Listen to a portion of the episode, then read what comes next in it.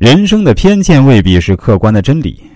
这个世界本身是一个客观的存在，但是你当时认识这个世界的时候，会掺杂自己主观意识与欲望，自此便生成了偏见。当一个人带着偏见去看待问题的时候，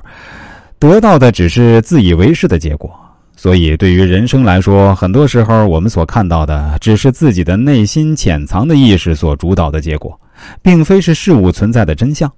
就好像很多人习惯性拿自己的认知对事物做出判断一样，我们用自己的标准去对事物做出判断，将事物的归咎于好坏、福祸，是不符合事物的客观属性的。因为对于世界的客观本体而言，并无完全的好坏。正所谓祸福相依，任何事情的形成都是由多种因果链条共同呈现的局面。而任何一件事情的结果，同时又是另一个事情的因缘，所以，一个真正有智慧的人，可以让一个本身坏的事情转化为一个好的机缘。很多事情的客观发展也会如此，就好像生活中那些因祸得福的例子一样，本来是一个世俗意义上坏的事情，但是最终却发展到一个好的结果，这就验证了事物客观的本身并无好坏的道理。所谓好坏，只是我们给当下的事物做出的一个世俗的定论而已。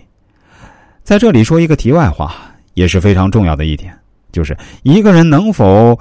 使问题向自己所期望的方向发展，也就是一个世俗所认为好的标准，有一个非常重要的关键点，就是自己的发心。大概意思是指自己起心动念的地方。只有自己的念头是善的，是合于正道的，那么人生才能因此往良性的方向去发展。正因为天地之间的客观本质不以个人意志为转移，所以才应该学会放下自己的偏见，理智清醒的去看待问题。正如《道德经》中所说：“天下皆知美之为美，斯恶已；皆知善之为善，斯不善已。”当大多数人知道善之所以为善的时候，不善也就形成了；当他知道什么是美的时候，丑的概念也就形成了。